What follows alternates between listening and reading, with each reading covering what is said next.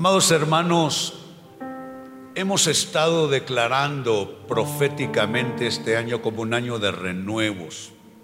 Los testimonios van corriendo con una celeridad extraordinaria. Eh, yo vengo justo de visitar nuestras iglesias en Panamá, no caben en sus lugares de reunión y una de ellas está pasando a un sitio tremendo que va a tener un gran crecimiento.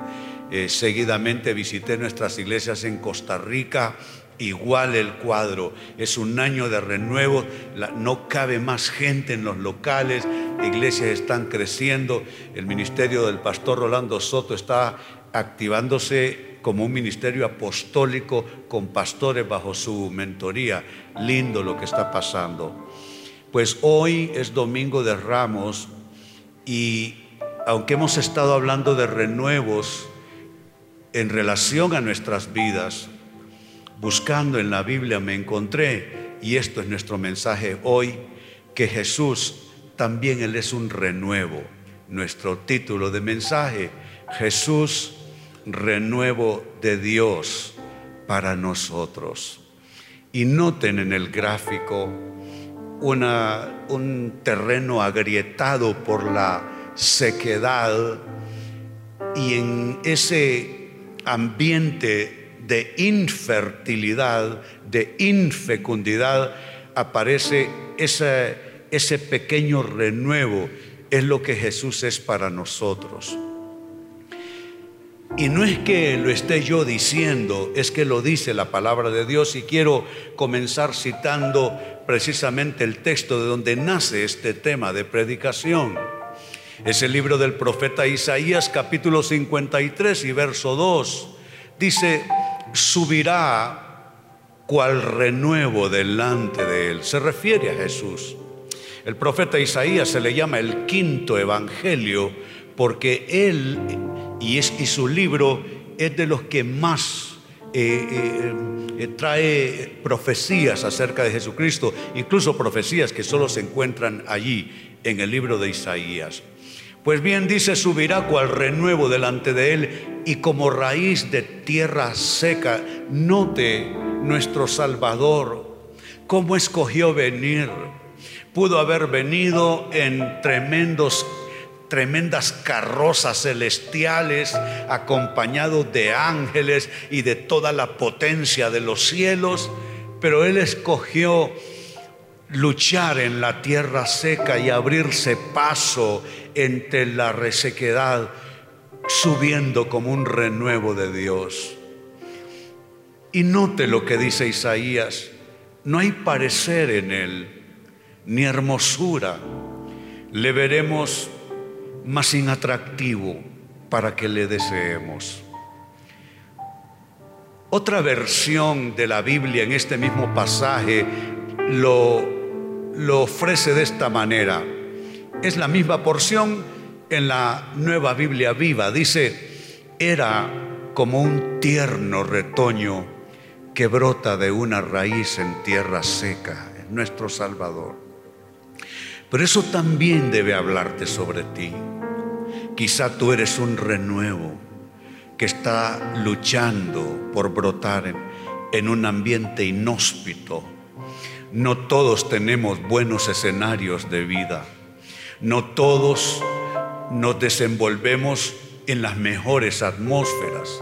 Algunos de nosotros tenemos adversidad en nuestros escenarios, en nuestros ambientes. Y déjame decírtelo, eso no es nada malo.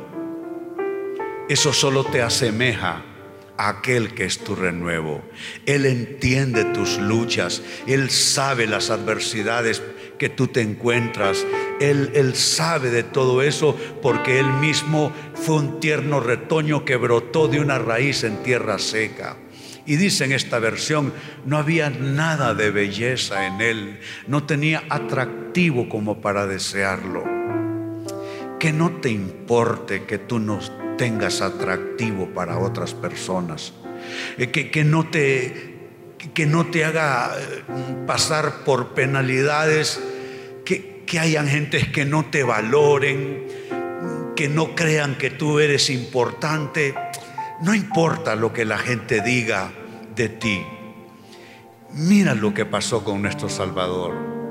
La gente le vio sin ninguna belleza, sin ningún atractivo, sin nada como para querer desearlo. Pues ahí está, Jesús es el renuevo de Dios para nosotros. A partir de este minuto, Amados hermanos, vamos a concentrarnos en Él y vamos a ver precisamente en los pasajes que siguen de este verso 2 cómo Jesucristo es un renuevo que germina en, en medio de adversidad, un, un renuevo que germina en terreno del rechazo, el terreno del dolor. ¿Me ayudan en pantalla, por favor? Sí. Eh, él viene y Él él es como algo que nadie está esperando, algo como que nadie quiere en realidad. Y Él germina en ese terreno del rechazo, ese terreno del dolor. Vamos a ver entonces nuestros textos. Eh, debieron estar citados ahí en pantalla, pero muy bien vamos a, ir verso por verso encontrando eh, precisamente esta esta muestra maravillosa de Isaías respecto a Jesús. lo primero que encontramos en el texto, por favor, es que Jesús es un renuevo despreciado y rechazado. Sácate de la cabeza cualquier idea que tú tengas de Jesucristo, un Jesucristo glamoroso, un Jesucristo que, que se asemeja a alguna de esas estrellas de rock o algún eh, eh, eh, actor famoso. Olvídate de eso. Jesús fue un renuevo que fue despreciado y rechazado. Mira cómo lo dice la escritura en el pasaje que estamos citando. Isaías capítulo 53 y verso 3 dice, todos lo despreciaron y lo rechazaron. Fue un hombre marcado por el dolor, habituado al más amargo sufrimiento. Todos evitábamos mirarlo y es cierto. Tú pasaste varias temporadas de tu vida donde te importó cualquier otra cosa, tu profesión, el dinero, las amistades, la diversión. No tenías ningún interés en Jesús. Igual fue mi vida. Me desboqué tras lo que a mí me parecía atractivo. Y tal como lo está diciendo en esta versión Isaías 53.3, estábamos evitando mirar al Señor. Lo ignorábamos y lo considerábamos como un harapo pisoteado en el camino. Nosotros encontramos en los evangelios a un Jesús que hace milagros, que alimenta a las multitudes, pero la prueba final demostró que nadie nunca le apreció. Por eso fue crucificado, por eso fue maltratado, porque así suele ser el género humano. Las personas nos sirven y nos importan solo en relación a lo que nos dan, a lo que aportan a nuestras vidas. Si usted me pregunta qué propósito tendría yo con este mensaje, que usted pase de solo relacionarse con un Jesucristo supermercado, que usted va con la carretilla en el camino de su vida y usted solo va buscando qué cosas sacar de, las, de los estantes para colocar en su carreta. Jesucristo es algo más que eso. Es un error valorar a Dios solo por lo que sacamos de Él, por lo que Él puede darnos. Eso ya quedó demostrado en los evangelios. Todos los que recibieron eh, milagros, los que fueron alimentados por Él, todos los bienes que Él hizo, esto es lo que había detrás, que al final fue ignorado y fue entregado a la muerte como un harapo pisoteado en el camino. Entonces esto es lo primero, me ayudan en pantalla encontramos en este texto a un Jesús que es un renuevo despreciado y rechazado. ¿Qué más encontramos según el profeta Isaías? En segundo término, encontramos a un Jesús que es un renuevo. Y mire qué términos voy a utilizar. Un renuevo que purgó lo que a nosotros correspondía. Usted y yo hemos pecado a lo largo de nuestra vida. Hemos hecho cosas que ofenden a Dios de muchas maneras. Y hubo un renuevo de Dios que nació, que brotó en tierra seca para purgar algo que usted, que yo, que todo el género humano teníamos más bien que asumir y que purgar cada uno en su propia vida. Mire cómo lo dice el texto en Isaías, donde estamos, 54 y versículo 4. Dice, y sin embargo, el sufrimiento que él padeció es el que a nosotros nos correspondía. Nuestras penas eran las que lo agobiaron a él. Y nosotros pensábamos que sus tribulaciones eran castigo de Dios por sus propios pecados, porque la gente pensó que a Jesús lo crucificaron por sus propios errores. Pero en realidad Él estaba padeciendo por lo que a nosotros nos correspondía. Hay algo que me salté en mis notas y es ese, ese vocablo que he usado para ustedes, purgar. Él purgó algo que a nosotros nos correspondía. Usé intencionalmente ese vocablo, amados, por lo que significa. Purgar significa sufrir con una pena o castigo lo que alguien merece por su culpa o delito. Al congregarse usted en una iglesia cristiana, usted no le está haciendo un favor a Dios. Usted se está haciendo un favor a sí mismo, a sí misma.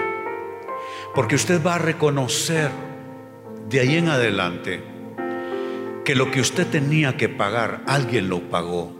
Que lo que usted tenía que padecer, alguien lo padeció por usted. Literalmente alguien ocupó su lugar. Mi pastor solía decirme que aunque yo, René, hubiese sido la única persona sobre la faz de la tierra, de igual manera Cristo habría muerto por mí.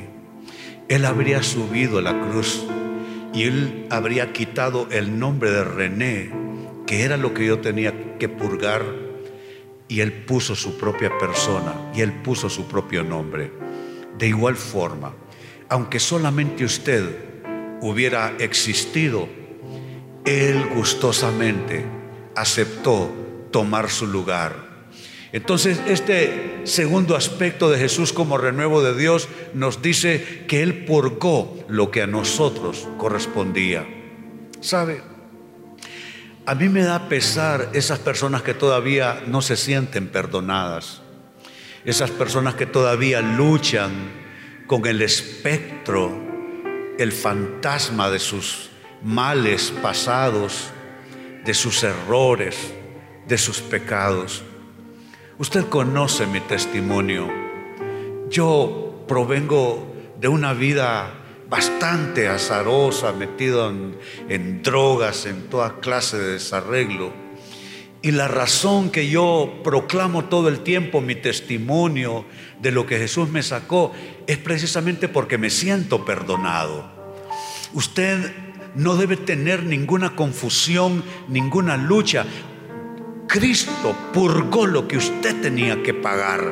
Él padeció lo que era lo que usted tenía que, eh, pasar y, y que pagar. Entonces usted no debe tener problemas para sentirse perdonado. Ahora aclaro, sentirse perdonado y ser perfecto no es lo mismo.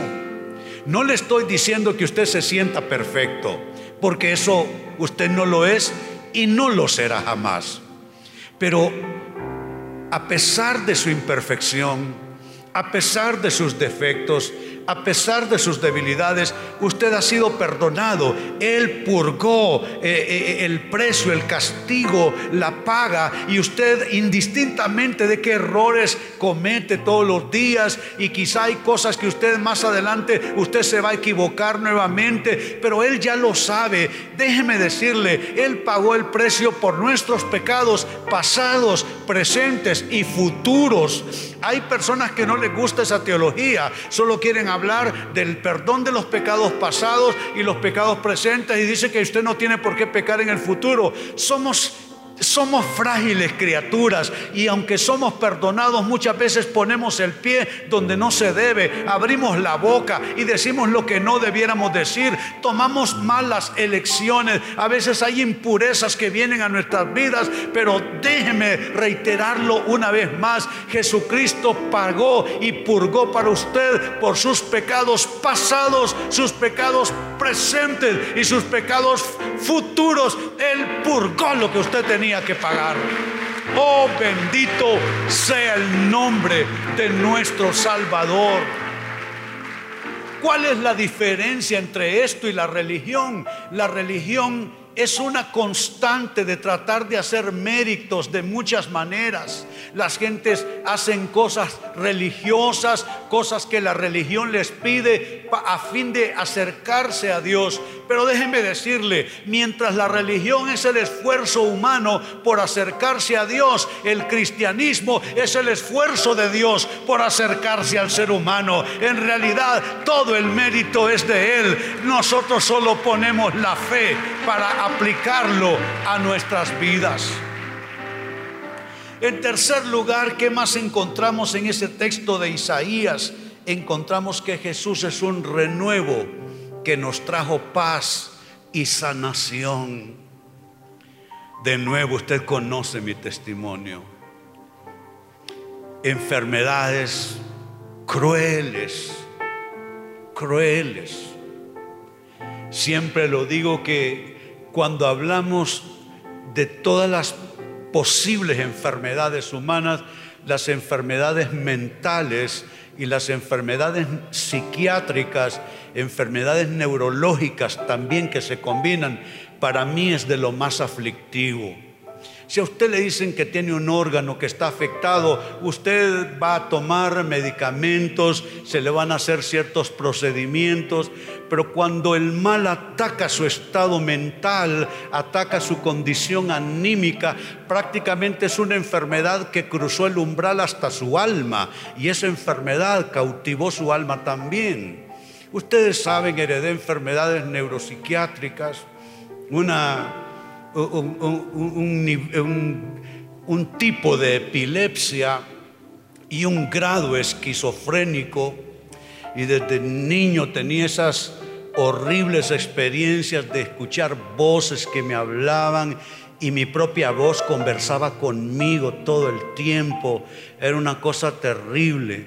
Y sumado a la epilepsia y una condición bipolar, que era un chico bastante eh, eh, depresivo y cuando salía de la depresión y el péndulo de, la bipolaridad pasaba al otro extremo, entonces caí en episodios de agresividad que se traducía en golpearme, hacerme daño, hacerme cortadas en el cuerpo. Pero ¿a dónde quiero llegar con esto? Qué maravilloso Jesús él trajo paz a nuestro corazón, a las mentes enfermas.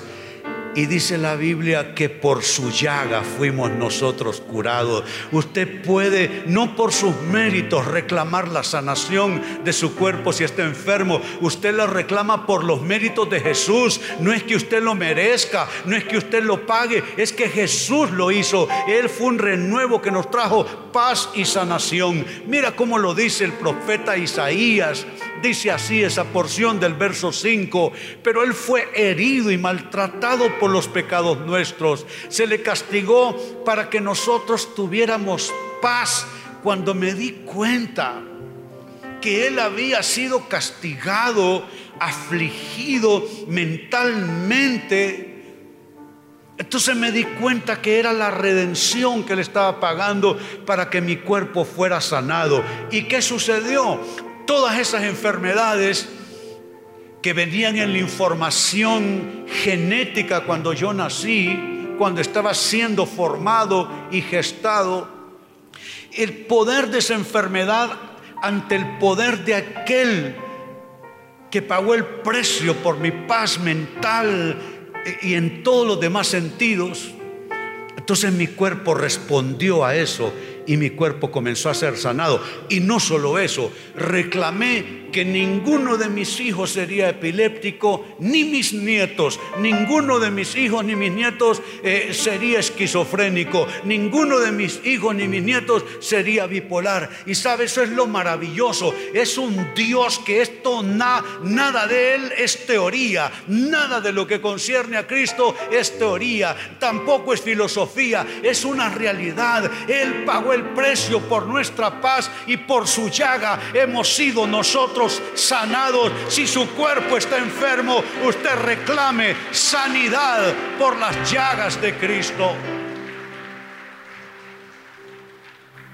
Y finalmente, Jesucristo también es un renuevo de tanto valor, de tanto valor que con Él se pagó el alto precio de nuestra redención.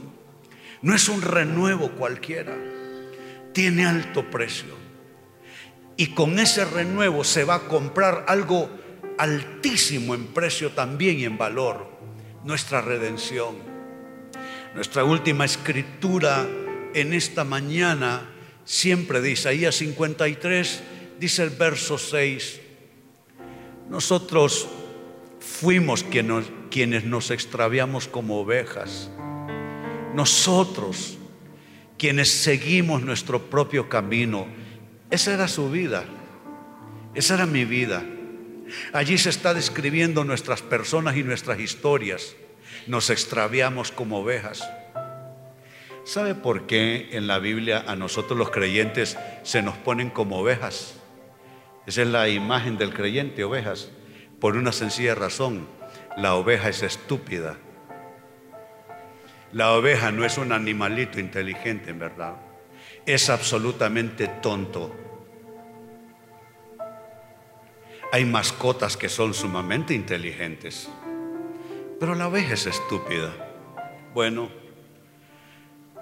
nuestra estupidez tuvo un remedio cuánta cosa errónea hicimos nosotros con nuestras vidas, cuántos equívocos cometimos, cuántos hierros, cuántas malas decisiones, cuántas pésimas asociaciones de vida hicimos.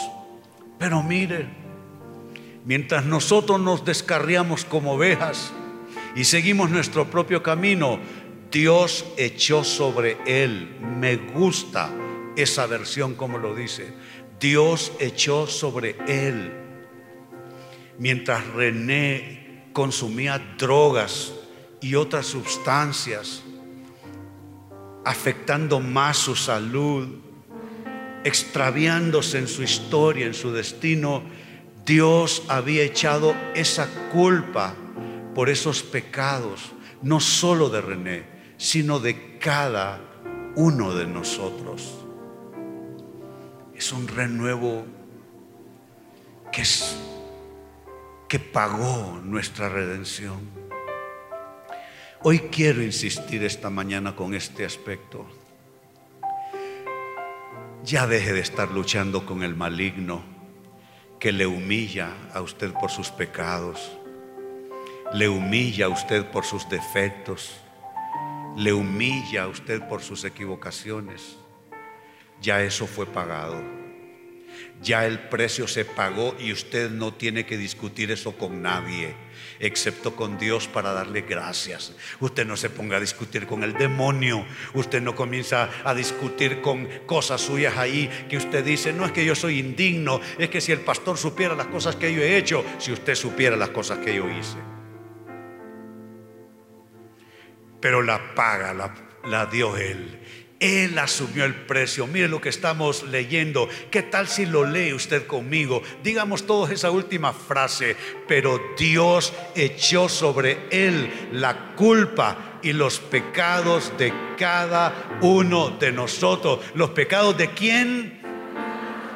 ¿Los pecados de quién? De cada uno de nosotros. En esa frase, cada uno de nosotros, está usted, estoy yo y está todo aquel que por la fe recibe a Cristo, acepta a Cristo como su Salvador. Los demás lo van a quedar viendo como película. Nosotros lo estamos viviendo. Hemos sido perdonados, hemos sido lavados de nuestros pecados. Es ese Salvador que entró triunfalmente en la Jerusalén de nuestras vidas. Aleluya póngase de pie, dele gloria a Él, pero no se calle, siga usted aplaudiendo, siga usted exaltando ese nombre maravilloso, nombre sobre todo otro nombre que se nombra en el cielo, en la tierra y debajo de la tierra.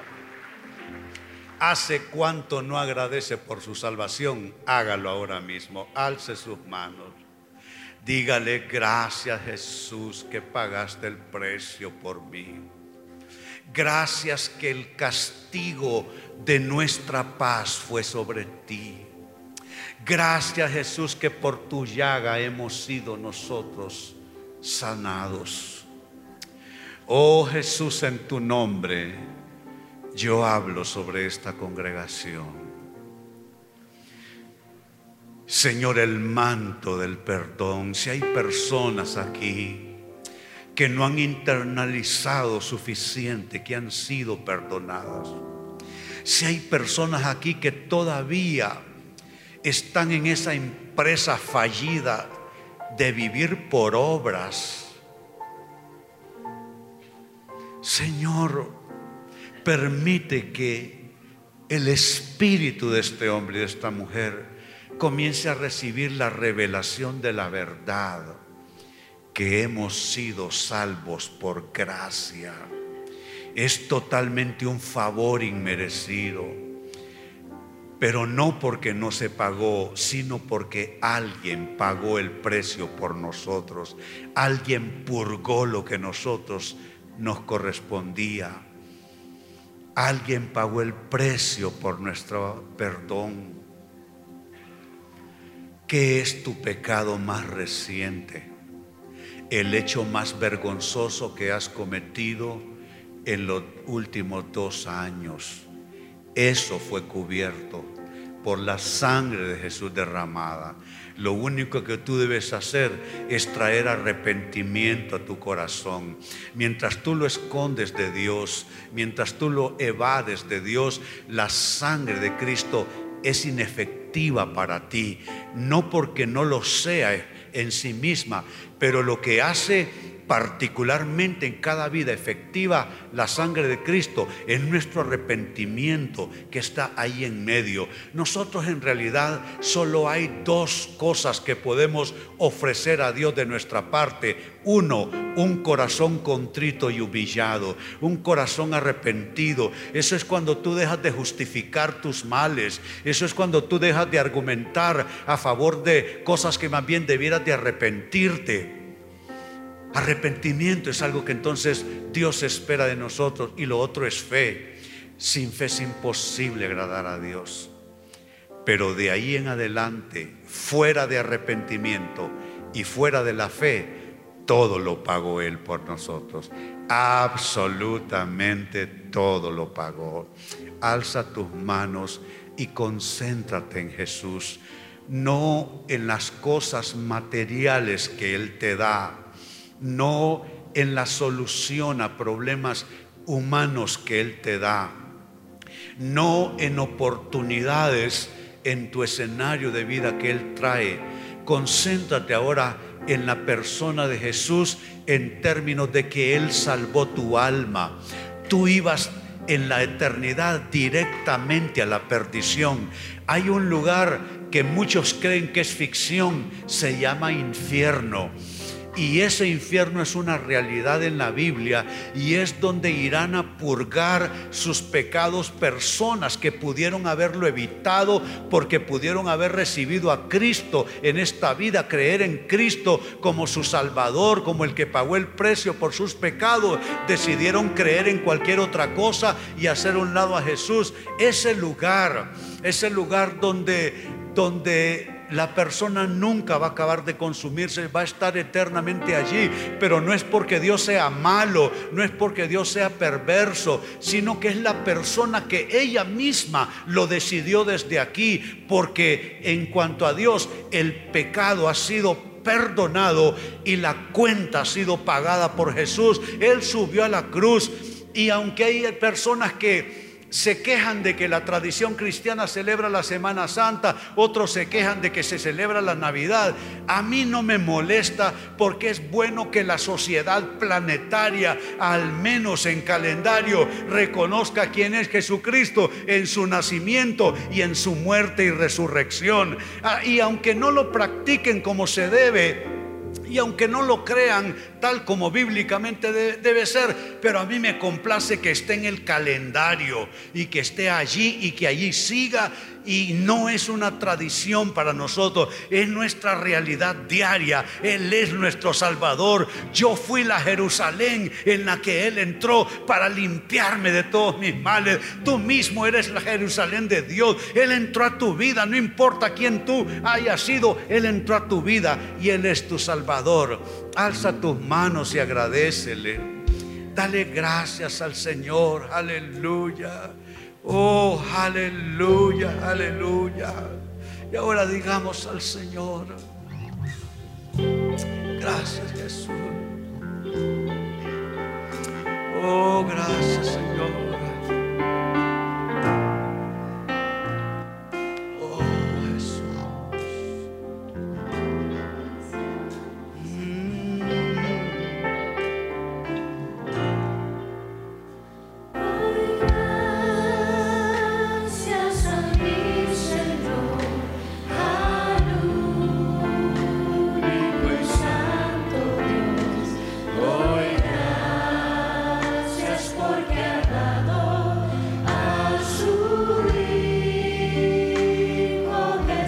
Adora su nombre.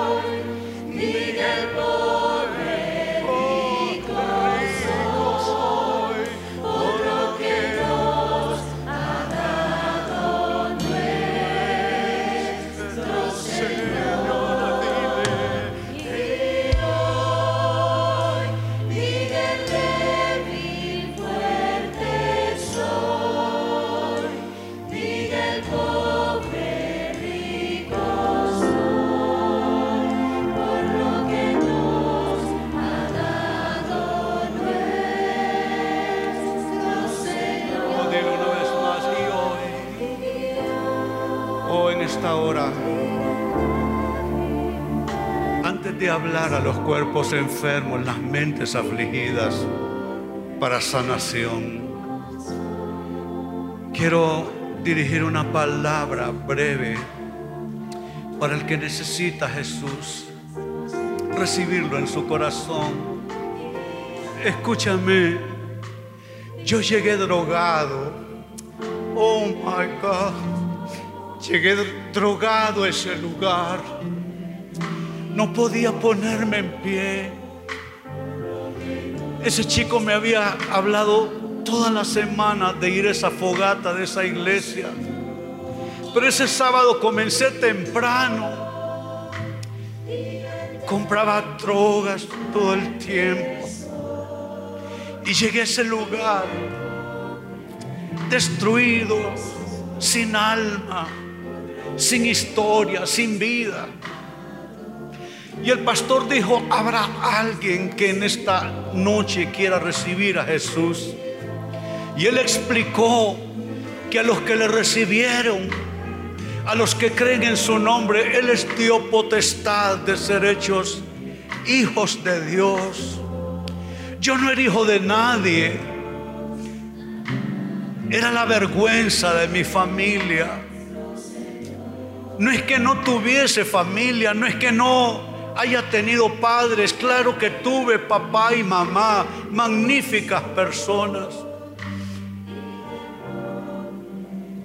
pero no era hijo de nadie en términos de cómo era mi vida. Y el pastor dijo, a los que le recibieron, a los que creen en su nombre, les dio potestad de ser hechos hijos, hijos, no religión, no, hijos de Dios. Y, y yo levanté la mano ese día, esa noche. Era un sábado del mes de agosto de 1972. Algunos de ustedes no habían nacido. Yo quiero darte la oportunidad en esta hora que este domingo de ramos recibas a Jesús en tu corazón. Ya no luches más en tus fuerzas, que le entregues tú todo a Él. Si tú dices, sí, pastor, yo quiero hacer la oración que usted hizo, solo entonces cierra tus ojos, inclina tu rostro y dile, Jesús, este domingo de ramos, yo te invito a que entres en mi corazón. Gracias por ocupar mi lugar en la cruz. Gracias por pagar el precio por mis pecados. Te recibo como mi Salvador y mi Señor. Entra en mí, cámbiame, transfórmame y hazme una nueva criatura. Amén. Si tú hiciste esa oración, hoy arranca la cosa de otro modo en tu vida. Pregunto, ¿quiénes hicieron esta oración conmigo? ¿Me pueden indicar con su mano alzada? Solo tienes que levantar tu mano nada más para decir que tú hiciste la oración. A ver, ¿dónde está tu mano alzada si tú oraste conmigo en esta mañana? Aleluya. No, no, no temas. Hay una mano por allá, me indican, aquí las luces me estorban un poco. Aleluya. Bueno, a la persona o persona que hicieron una oración, ¿sabe? No, no tienes que no tienes que apenarte de haberlo hecho, es, es, algo necesario y maravilloso. Y para estas personas nuestro aplauso de alegría. Dice la Biblia, dice la Biblia que hay fiesta en el cielo por un pecador que se arrepiente. A ver, iglesia, ¿cuántos son pecadores arrepentidos delante de Dios? Claro que sí, mire, ahí está. Aleluya, aleluya. ¿Y qué pasó? Que se callaron. Fuerte Di,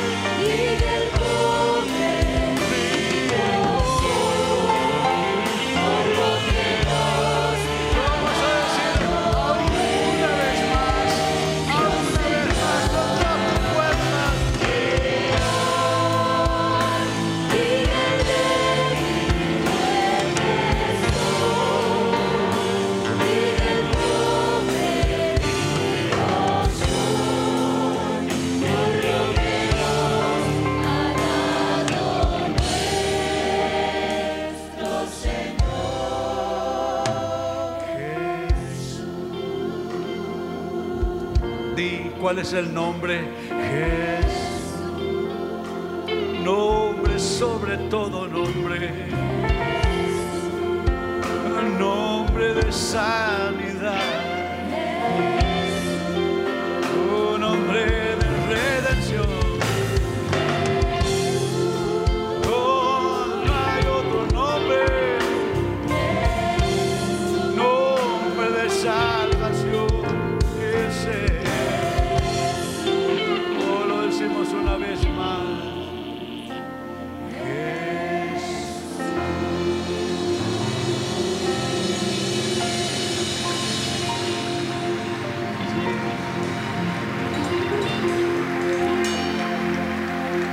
Señor, te damos gracias en esta hora.